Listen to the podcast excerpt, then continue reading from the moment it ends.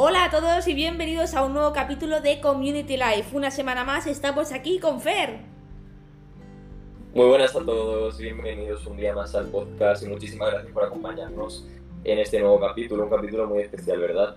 Sí, igualmente. Y esta semana, eh, más, más que nunca, hablando de un parque que nos trae a, mucho de, a muchos de, de corazón y no es nada más ni nada menos que otro que Terra Mítica o ahora también repartido entre Terra Mítica y Iberia Park, en el que el capítulo de hoy os vamos a contar un poco más de, de todo lo que acontece, todo, toda, toda su historia y todo lo que hay detrás, porque también hay, al igual que la semana pasada con Disneyland París, también hay una historia que un poco turbia, ¿verdad, Fer? Sí, vamos a contar curiosidades, anécdotas, los entresijos de toda la historia del parque. Y bueno, la verdad es que es un capítulo muy especial para mí porque probablemente sin Terra Mítica yo hoy no estaría aquí. Es un parque que, que yo le tengo muchísimo cariño, me ha hecho sufrir mucho, me ha hecho reír, me ha hecho llorar, me ha hecho pasar de todo. Y bueno, un parque que le tengo un cariño brutal y pues con muchísimas ganas de compartir todos los conocimientos que tenemos con vosotros sobre el parque para que conozcamos mejor la historia y vamos allá, ¿no? Así es. Y eh, nada más empezar, vamos a ir ya con la, con la historia que os la vamos a contar en el... ahora mismo.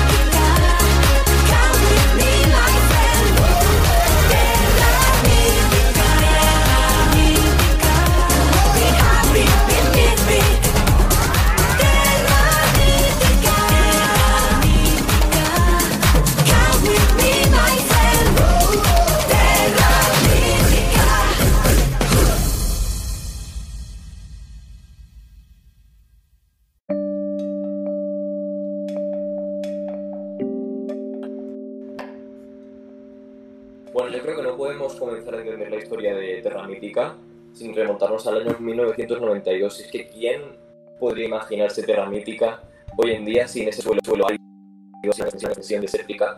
Bien, pues esto en 1992 no era así. Mítica en la, la pinada, en la antigua pinada, mejor dicho, en la antigua pinada de eh, Sierra Cortina. Es, es en, como el- la mayor pinada del Mediterráneo y era sin duda el pulmón verde de Benidorm. ¿Qué pasó? Bien, pues en esta época la corrupción urbanística provocó, según las malas lenguas, no vayan a prejuzgar, que hubiese un incendio intencionado en esta zona que se cargara toda esta pinada.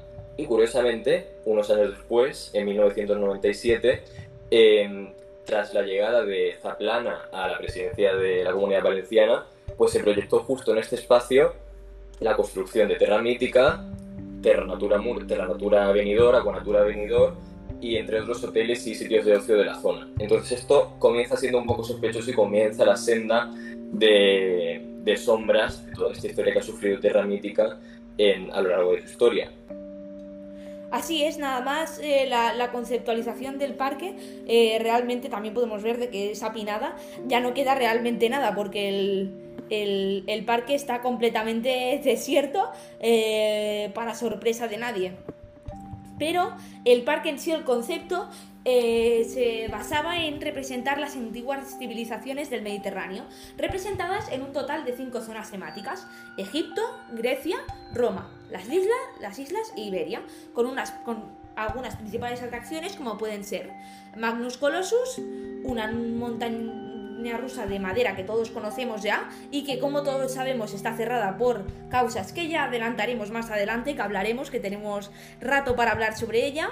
Titanide, una montaña, una coaster invertida con cinco inversiones. El vuelo del Fénix, una drop tower de Intamin de 54 metros de altura. Síncope, que es un top spin. La furia del Tritón, que, es, una atracción del tipo Splash de Intamin también. Inferno, que también hablaremos más tarde sobre ese accidente que hubo tan, tan polémico que se habló tanto. Y por último también se abrió entre las más destacadas con el laberinto del Minotauro, que fue una ride interactiva. Pero antes de todo esto, vamos a remontarnos un poco a cómo fue un poco Fer eh, los problemas que hubieron previamente a abrir. Bien, pues yo creo que el problema principal de Terra Mítica, y en esto estaremos muy de acuerdo, fueron los sobrecostes y sobredimensión que tuvo el parque, ¿verdad? Eh, es el principal problema que siempre ha tenido el parque. Está pensado para una cantidad de visitantes ingente mucho mayor de la que se preveía al final. Se preveía una, una desestacionalización de la zona. Benidorm solo recibía prácticamente turistas en verano y se esperaba que este proyecto, el cual para la época está considerado como el mayor parque temático de toda Europa, o sea, mucho ruido y poca anuncio, porque al final todos sabemos que se acabó convirtiendo, pudiese revertir esa situación, ¿no? Entonces, al final, estos costes eh, acarrearon luego muchísimas consecuencias para el parque, porque se quería hacer todo de a lo grande, con- eh, contratando a los mayores profesionales en cada ámbito de la época, escultores, artesanos de Egipto, y el parque, la verdad, que para la época fue un boom tremendo. De hecho, los aficionados que habían por aquella época de parques era un proyecto que les suscitaba muchísimo interés, era un proyecto que seguía muy de cerca y del cual se filtraban muy pocas noticias, porque tenemos que tener en cuenta que estamos a finales de los años 90, no existía internet, en los medios de comunicación no llegaban tan lejos y se filtraban muy poquitas noticias sobre este parque. De hecho, esos diarios de construcción tan famosos que hoy en día tenemos siempre cuando hay una novedad en nuestro territorio por aquella época no existían. Em, entonces había muchísimo interés por el parque porque iba a ser el boom, iba a ser el Islands of Adventure de aquí de España, iba a ser espectacular. De hecho, los anuncios del parque ya aventuraban eso, eran anuncios que parecían realmente escenas de Hollywood, ¿verdad? Eran, de hecho, todavía Sí. siguen hoy en día y tenían un presupuesto brutal y se esperaba una gran cantidad de visitantes para el parque que al final no, nunca pudo ser. sí como algo, algo realmente súper revolucionario para la zona. De hecho, yo que quiero recordar unas palabras que se dijeron ya en la inauguración y era de que el parque eh, no llegaba para competir ni mucho menos con PortAventura, sino que venía directamente para ponerse al nivel eh, frente a Disney, que me acuerdo esas, esas mismas declaraciones ahí en esa misma apertura. Y con esto, el, esta, este- esta llegada se, intentó eh, hacer eh, sufrien- haciendo diversos cambios, como siendo un proyecto de lo más ambicioso, espectacular y en, todos los sentidos y que fuese un parque que para nada eh, fuese a acabar, estuviese destinado a acabar como ha, como ha acabado estando. Y es que hoy en día, más que Terra Mítica, muchos lo conocemos como Feria Mítica, porque ha perdido toda esa esencia, esa esencia inicial, ese espíritu aventurero, ese, esa argumentación temática y esa vocación educativa y, y historiadora que tenía en un primer momento, la ha perdido casi por completo. Y realmente esa inauguración fue toda una declaración de intenciones. Acudieron grandes personalidades, de hecho, el príncipe de Asturias por aquella época, ahora nuestro rey, eh, ¿quién, no, ¿quién no ha visto esas imágenes subido en, subido en la caída libre de Terra Mítica en el vuelo del Fénix? Son muy icónicas esas imágenes y, y hablaban sobre el potencial que se le veía al parque en esa época y sobre todas las esperanzas que se vertieron en él, que al final acabaron en saco roto. Así es, y no fue otra, otro, otro fin que acabó gestionando y acabó desembocando en que la sociedad pública, Sociedad Parque Temático de Alicante, sea al final acabase con eh, la contribución llegando al accionario en 2002 de Paramount, Paramount Parks, trayendo un poco de flujo de inversión y eh, unas cuantas IPs que serían bastante interesantes para ir levantando un poco la cabeza en el parque después de todos de todos esos problemas de que al igual realmente es que lo podemos comparar hasta con Disney. Fueron es realmente casi el, el mismo caso. El, se desembolsa un montón de dinero para un proyecto que no acaba de calar no acaba de cundir entre el público y hay que adaptarse un poco a la, a la realidad y, bajarse de esa gigante nube de expectativas que no se cumplen es que las expectativas puestas en Terra Mítica los primeros años fueron brutales. De hecho, ¿cómo olvidar esos 2.000 trabajadores que estaban ahí esos primeros días? Animaciones, itinerarios constantes, eh, una cantidad ingente de shows, eh, una, una cantidad brutal de tiendas y restaurantes que desde luego no se adaptaban ni se moldaban a la cantidad real de visitantes que recibían por aquella época el parque. Por tanto, eh, se recurrió a Paramount y de hecho todavía hay fotos de ese letrero tan icónico que está en lo alto del parque, Terra Mítica, con el logotipo de Paramount. Sí, así es, el, el, el, el propio parque con la firma y el logo de, de, de Paramount y eh, contribuyendo a, a, a, levantar el parque que realmente eh, esta llegada de Paramount llegó un poco hasta eh, lo que fuese un poco el 2010 más o menos cuando Paramount realmente hasta lo podemos, eh, lo podemos eh, hacer como que fue una algo continuo y es de que Paramount se fue de Terra Mítica y empezó ya a prepararse lo que ya tenemos para otro capítulo guardado, ya se puede, ya hay para otro capítulo, que es el caso de Paramount Murcia. Así es. Eh, este capítulo también nos va a dar para hablar, es un parque que he sentido muy de cerca todo, toda la movida que hubo y yo creo que sí, nos va a dar para otro capítulo y va a ser contundente la cosa. Sí, es algo que, llegó y que, eh, bueno, Paramount bajó un poco las expectativas y eh, se, um, se puso como objetivo llegar a los 3 millones de visitas anuales que en aquellos momentos rondaban los 2 millones. Que bendito sea, ojalá Terra Mítica tuviese ese mismo flujo y esas mismas esas, esos mismos datos ahora mismo. Y, eh, Ojalá. Sí, es que si Terra Mítica tuviese esos datos ahora mismo, otro, otro gallo cantaría. O sea, es que Terra Mítica no, ahora mismo no llega ni a colarse ni el informe de la TEA. Le falta muchísimo y es que es difícil ir al parque y encontrarte con alguien, literalmente. Las veces que he ido yo estos últimos veranos es un secarral constante y es muy difícil cruzarte con otro visitante porque mmm, los flujos de, de, clientes están bajo, sub, bajo mmm, por los subsuelos. Y esto se debe a los recortes que han sido introducidos por los últimos gestores, que ha, desde luego han creado una mala imagen entre la sociedad, sobre, sobre todo de mi zona.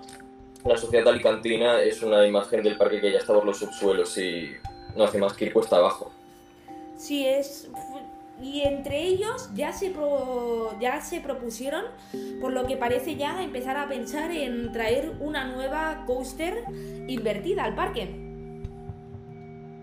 Así es, eh, estaría emplazada en la zona de Iberia, para mi gusto, la que hoy en día sigue siendo la zona, junto a Egipto, la zona temáticamente más poseída del parque. Eh, terminaría de hacer redonda esa zona, hacerla atractiva. Eh, querían contar con una coaster invertida revolucionaria, querían que fuese la más alta, la más rápida, querían que fuese personalizada Pero al final, mm, todos sabemos que no el parque tampoco está atravesando sus mejores momentos. Sacaron decantando por una estándar Suspended Coaster, eh, una SCL de como en toda la vida, de esas tan dolorosas y que tan mala fama tienen. Muy bien tematizada, eso sí, comparado con las, con las últimas adquisiciones, de Terra Mítica estos últimos años. Titanide fue una gran novedad y muy revolucionaria entre el público español porque muy pocas eh, montañas rusas invertidas existían por aquella época. De hecho, si no me, mm, si la cabeza no me falla, creo que se estrenó antes de, de Batman la fuga de Parque Warner, ¿verdad? Sí, o más o menos sí. por la misma época. Sí, porque Batman fue 2002 con la apertura de Parque Warner y sí, la Coaster también llegó en, en 2002 más o menos, así que sí. Eh, nos tendríamos que poner a mirar fechas, pero sí, real- realmente llegaron... 2002, a la 2003 vez. estarían por allí. sí. Sí, De hecho, era muy el anuncio de, de Zona por aquella época, porque se veía como los, los visitantes se dejaban los zapatos en la estación, porque como iban los pies colgando, se lo tenían que dejar para que no saliese volando. Y ese anuncio dejó, marcó huella bastante y, y se hizo notar como que era una atracción muy icónica y todo el mundo quería probarla. Fue una atracción muy revolucionaria para aquella época, porque la gente solo conocía la- la- las cuarses de toda la vida, no las cuarses invertidas. sí, eh, bueno, me, gusta, me gustaría haber visto ese anuncio, realmente no lo he visto, ¿eh? Ostras, qué curioso que... Pues te lo recomiendo que lo veas porque es un anuncio que está bastante bien, o sea, una mente de marketing bastante buena. Intentaba recalcar la característica diferenciado- di- diferenciadora de la, de la montaña rusa, porque no era una montaña rusa normal, era invertida. Y eso para el público de aquella época era eh, una cosa completamente nueva. el departamento de marketing de Terra Mítica innovando. ¿Quién lo diría ahora que el- lo máximo que se ha hecho ha sido traer a Carmen Alcaide a que nos promocione el, el pase anual de cambiado, Mítica? Pero ha bueno, cambiado mucho. Los anuncios que se hacían en aquella época eran espectaculares. Parecían casi, casi producciones de Hollywood realmente. sí, es que sí, ya se ve en, los primeros anuncios, en las primeras imágenes, ya se ve la espectacularidad de, de las producciones. Eh, y luego ya eh, nos vamos yendo hacia, bueno, esta misma coaster que abrió con el nombre de Tizona, pero como Iberia cerró en 2009, eh, la coaster fue trasladada a Grecia y fue renombrada ya como Titánide, que fue este pequeño cambio para adaptar el parque y fue ya la, una de las primeras técnicas sacacuartos para intentar salvar el parque de la e intentar hacer dinero de una manera muy un poco sucia, se puede decir ya la, la manera impia. Así es, intentó eh, equilibrar esa sobredimensión que tenía el parque, cerrando la zona de Iberia, que desde luego no, el tamaño del parque no se adaptaba nada a los visitantes. Entonces se cerró esa zona para ahorrar costes y obviamente esa atracción tan icónica del parque tenía que encontrar un nuevo lugar para hacer mm, factible esta, esta reconversión, ¿no? De hecho, también hubieron muchísimas quejas por la época porque esta reconversión hizo que se suprimiese el espectáculo de Barbarroja, pero de que se recibieron muchas cartas de queja de visitantes y fans porque era el espectáculo estrella de, de Terra Mítica ya difunto. Recordemos que este año ya se, se ha renovado con el nuevo Teatro de Iroko, que ya hablaremos de eso más adelante. Y, bueno, pues también fue un traslado que no estuvo exento de polémica, porque fue un traslado lento, tedioso, de hecho algunas, veces se daba por hecho de que nunca iba a acabar, Mm, y también porque se perdió muchísima calidad de la tematización por el camino. Recordemos que Tizona, en un primer momento, eh, la estación está completamente tematizada, las colas también, como una fortaleza eh, visigoda, si no me equivoco. Y al cambiarla a Grecia, la única tematización que hubo fue una escultura en la entrada y dos, dos tuberías que salían en una fuente de las colas. Y fin, porque la estación es, es un techo de metal y cuatro columnas de metal. Entonces, mucha tematización se perdió por el camino. Es cierto que luego al tiempo se acabó repintando, se le acabó dando un nuevo aire a la Coaster. Pero, como siempre, cargado de polémica, como nos tiene acostumbrado el parque.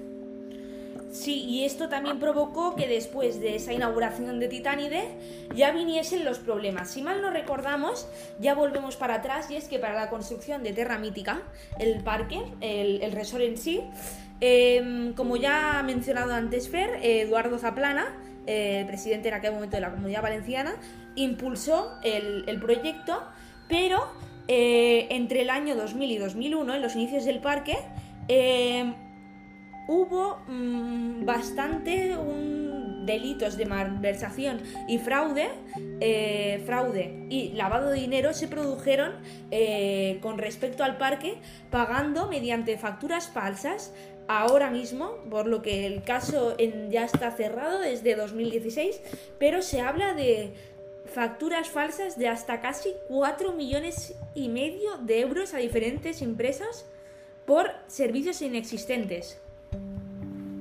Es que es una historia bastante turbia de la de Terra Mítica. Recordemos que Terra Mítica ha estado metido en sección de espectáculos esa persona que ahora está en el foco de todos, José Luis Moreno. En- ha- han pasado de todo por Terra Mítica. Facturas falsas, eh, incendios sospechosos, José Luis Moreno por el departamento de espectáculos. Siempre todo rodeado de un halo de, de sospechosidad, ¿no? Sí, algo ah, un poco... Un poco Sí, algo que no acababa de estar del todo bien. De hecho, hasta, como tú has dicho, José Luis Moreno siendo director artístico de Terra Mítica.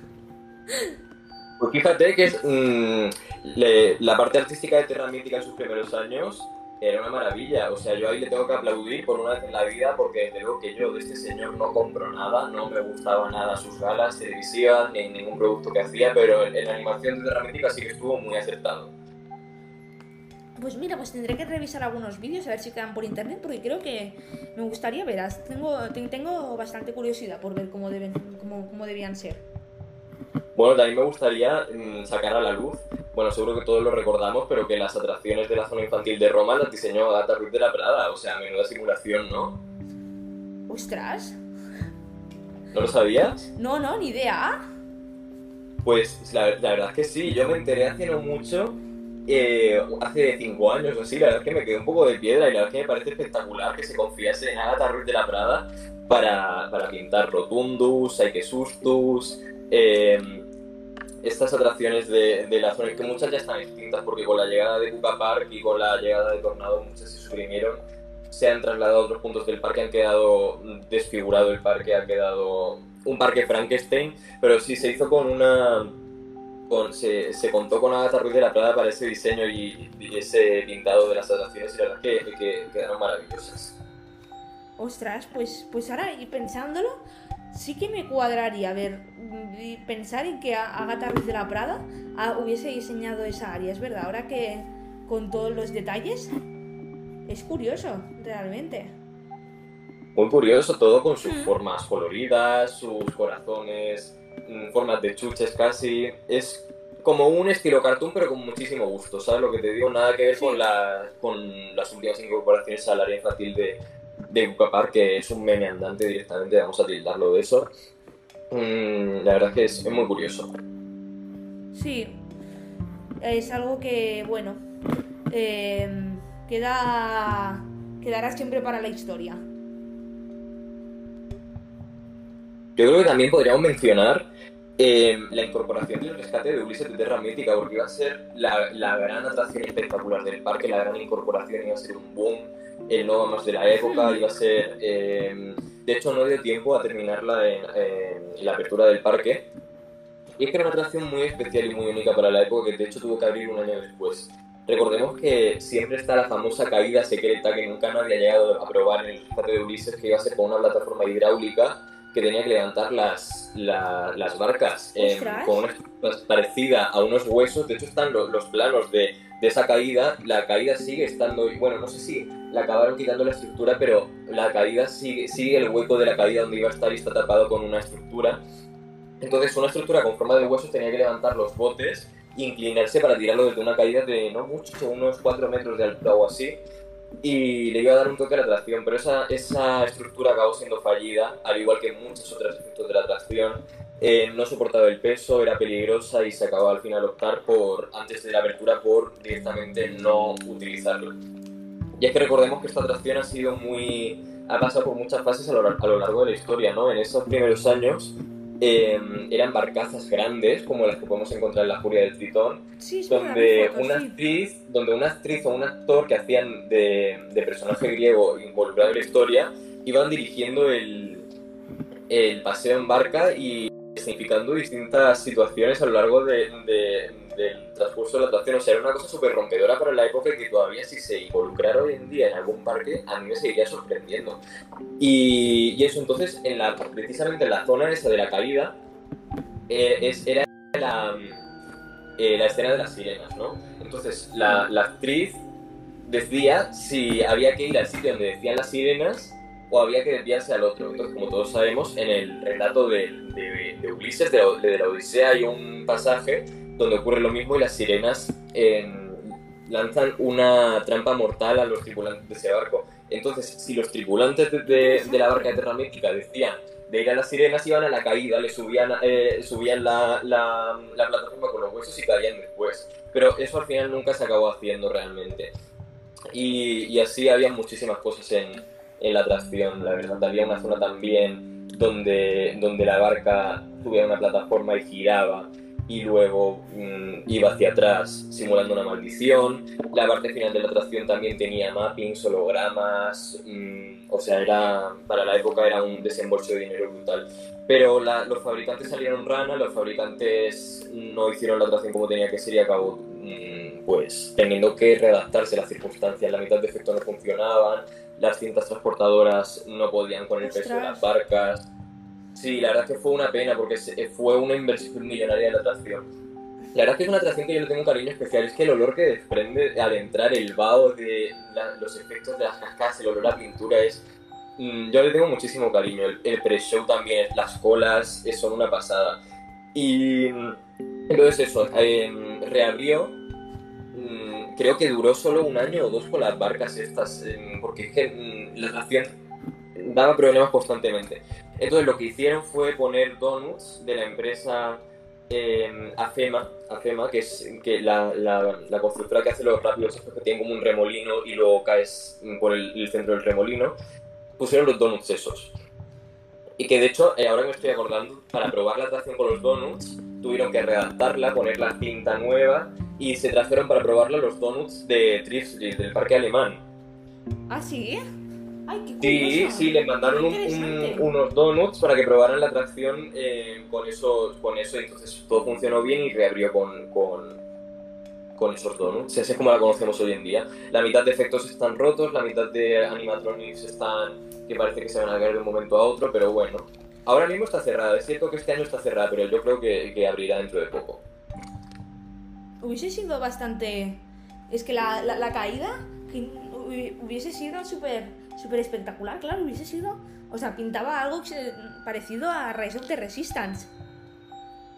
Casi, al final era una caída pequeña, parecida a la, creo, para, para hacernos una idea, eh, el tamaño, yo no lo he visto, pero por lo que yo sup- supongo, era mm, un tamaño parecido a la primera caída de Tutuki Splash, era una cosa así, o sea, Mm. simbólico, pero le da- iba a dar un toque a la traje, le iba a dar un punto. Y además eso de su, una plataforma hidráulica en vertical estaba bien. Hubiese quedado súper bien. Sí, es que ahora pensándolo, me hago la, la idea y le hubiese dado un toque único a la atracción. Mm, Algo, algo especial, algo que la hiciese. que la hiciese más Sí, sí. interesante. La verdad que era muy curioso porque el mecanismo que tenía que tener, porque era el, el actor de la barca, el tripulante, el que decidía en ese momento con un timón el de ir, a un, el de ir por la bifurcación izquierda, que era donde está la caída, o la derecha, que era donde estaba el pasaje de la. De, em, no sé cómo se llama. em, que eh, es como el paraíso que, que- al que van en el o sea, en la Odisea, en el relato de la Odisea, pues si, si le hacían caso a las sirenas, iban por la bifurcación izquierda y iban a la caída. Y se iban a la derecha, iban a un sitio con proyecciones, que era el paraíso, ¿no? Entonces, mm, yo para mí eso es muy único y bien pensado, y es una pena que no lo hayamos podido tener por la mala planificación y, Sí. y mal- mm, mala fabricación. De hecho, mm, la atracción, sí, fíjate que vamos a hablar luego de Magnus Colossus y de y de su, insosteni- de su insostenibilidad con, con las vibraciones, pero llegaron a contratar a obreros, a obreros em, albañiles para que empujaran la barca en la cinta transportadora porque no, no, no soportaba el peso de la barca y no la hacía avanzar. O sea, es que ha tenido muchísimos problemas esta atracción y da para hacer un capítulo a solas. Es muy interesante. Sí, más que interesante, ostras. Es que. Gracias, Fer, por contarnos todas estas curiosidades de Terra Mítica. Al final todas estas cosas yo las he ido leyendo a lo largo del tiempo, porque yo no he llegado a vivir esta atracción con su, con su esplendor. De hecho, se han filtrado pocas imágenes y me da pena, me hubiese encantado vivirla, pero bueno, yo lo poco que os puedo aportar, yo lo aporto. Pues venga, siguiendo un poco con la, con la historia, eh, un poco que envuelve a Terra Mítica, ya nos adentramos en el 2004. Eh, siguiendo con la suspen... Entramos en una suspensión de pagos a raíz de esa gran crisis y esa malversación de dinero.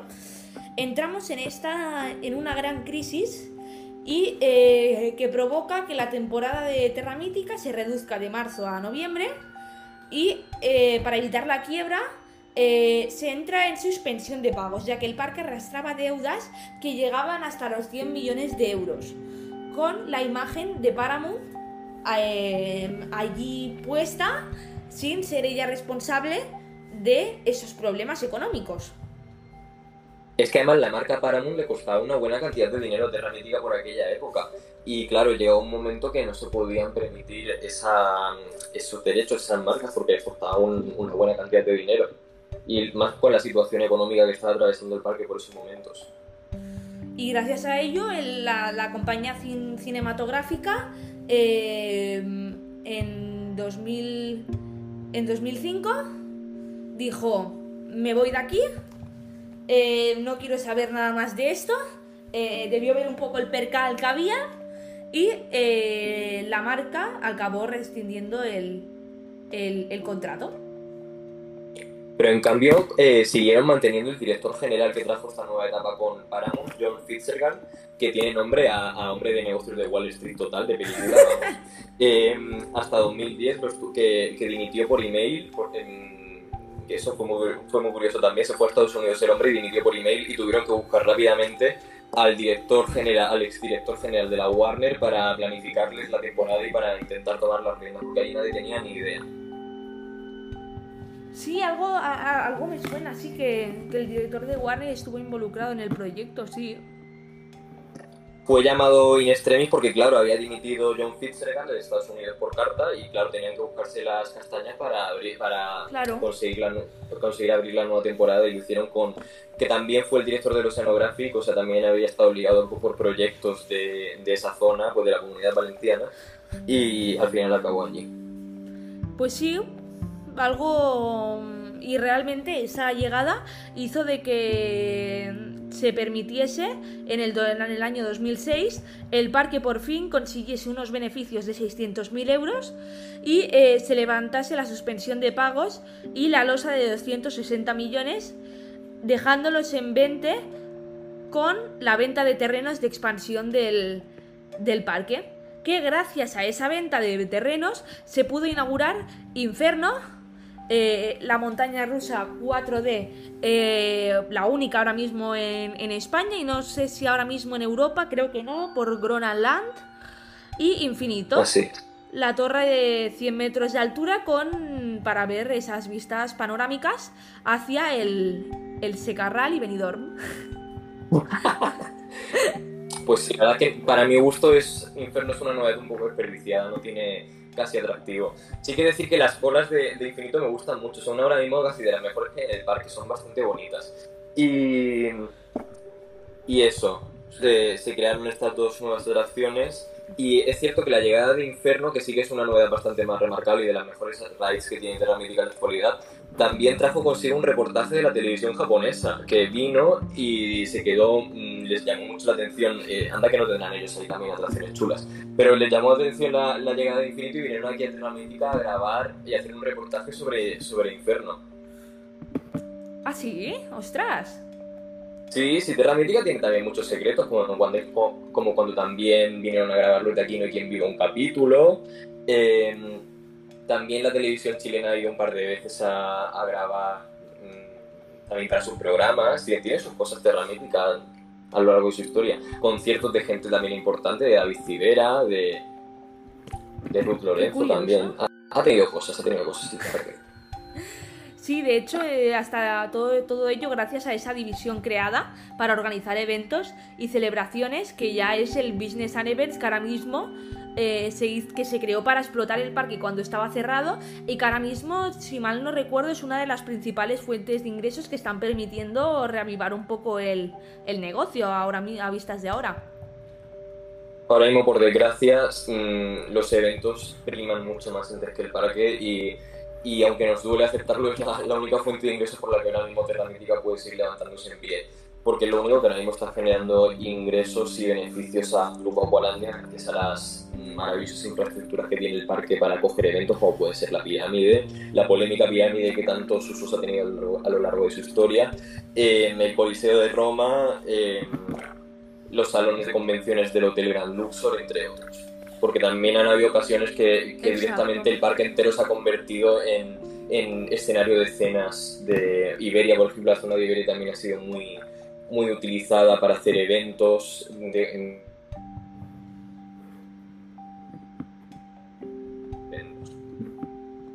Sí, es que es una, una división bastante importante ahora mismo para el, para, para el resort y que sigue un poco la estela que ya eh, Portaventura eh, también usa ahora mismo para abriendo el parque para, para, para, para fuera de para marcas eh, hasta Terra Mítica hasta llegó a ofertar bodas, cenas de empresa, banquetes, vamos, todo lo que sea eh, poder, po- poder hacer dinero eh, gracias al parque y hacer eventos, todo lo que sea respecto a ese sector era eh, y sigue siendo bienveni- bienvenido con todas las puertas abiertas.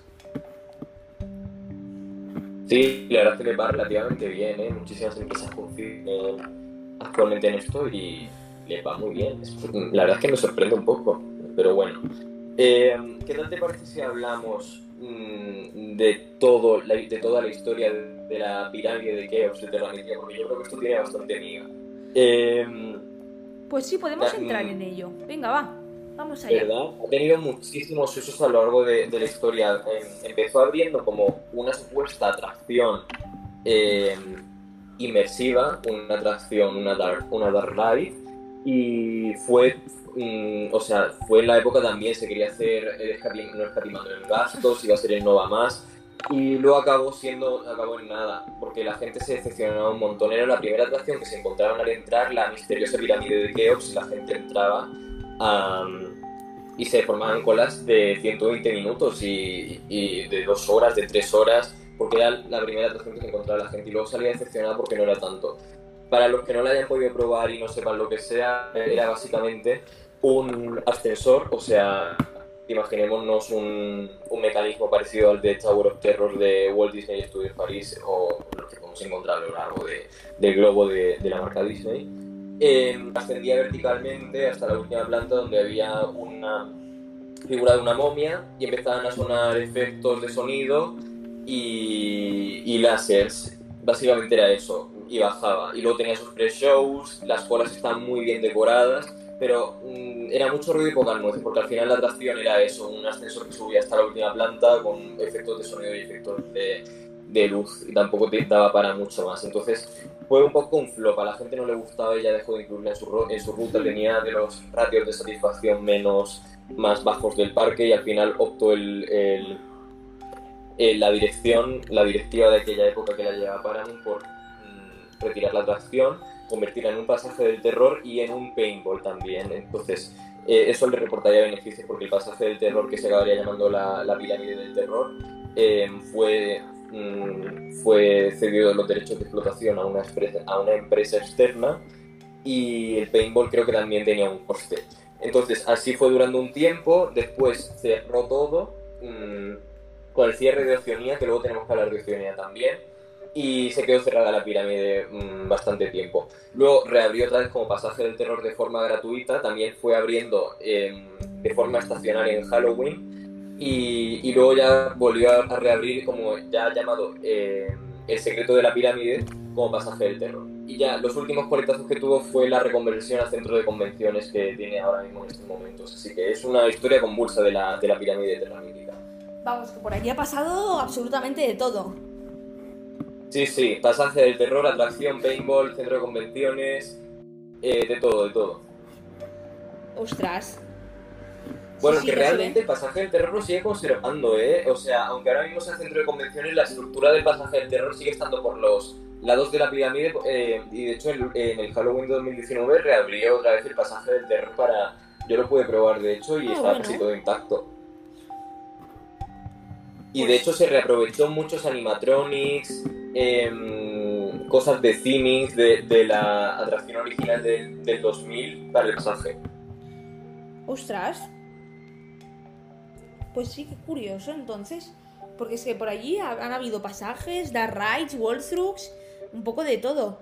Realmente es como el centro multiusos de Terra Mítica. Sí, sí, sí. Yo creo que ya mm, más cambios no va a haber y ya morirá siendo centro de convenciones. Sí, es que mm, también.